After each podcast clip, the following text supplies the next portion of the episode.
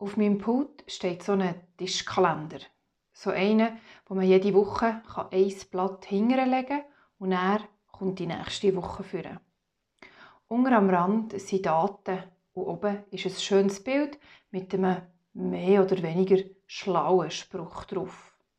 Das Bild das ist eigentlich eine Karte, wo man durch so eine perforierte Linie kann abtrennen und dann jemandem weiterschicken oder schenken oder natürlich auch einfach für sich selber brauchen.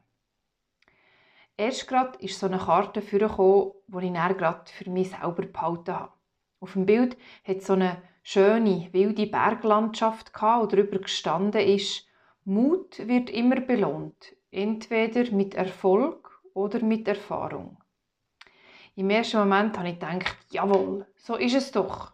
Ich habe die Karte genommen und mir über meinem Schreibtisch an die Pinnwand gehängt. Je länger und je mehr dass ich die Karte angeschaut habe, desto mehr sind mir aber auch Zweifel gekommen. Hat sich wirklich jede Erfahrung gelohnt?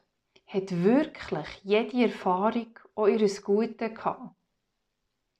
Wenn ich ganz ehrlich bin, hätte ich auf die eine oder andere Erfahrung durchaus können verzichten Weil sie verletzend war, weil sie anstrengend war, weil sie Spuren hinterlassen hat, die noch heute irgendwie um sind.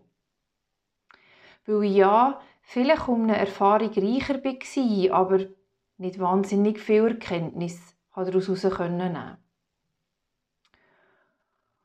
Und mich dann auch gefragt habe, ist es das jetzt wert gewesen, die Erfahrung? Hat sich die Erfahrung, hat sich der Mut jetzt gelohnt?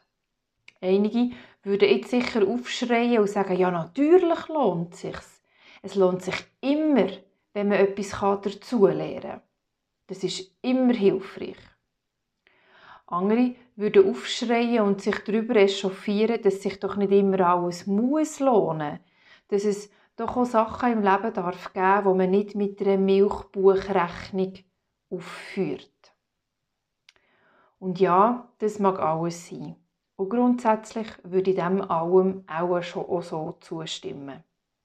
Gleichzeitig finde ich aber doch auch, man darf auch mal sagen, wenn es einem dünkt, das hat sich jetzt nicht gelohnt. Mutig sein muss nicht immer rendieren. Sonst würde es nämlich im Umkehrschluss heissen, dass wenn wir fähig sind, wir uns etwas vergeben oder etwas verlieren. Und das wiederum würde zur Überlegung führen, dass Schwachheit etwas Schlechtes ist. Und das würde erst recht einem Menschenbild widersprechen, wo uns das Christentum lehrt, wo uns Jesus vorgelebt hat. Immer wieder hat er sich nämlich für die Schwachen eingesetzt und ihnen sichere Mauern geboten, dann und dort, wenn sie es gebraucht haben. So oder so. Ich lasse jetzt die Karte noch ein bisschen hängen, vielleicht auch gerade darum, für daran erinnert zu werden, dass es auch okay ist, mal nicht mutig zu sein. Mein Name ist Silvia Stor und ich bin Pfarrerin in Muri-Gümligen.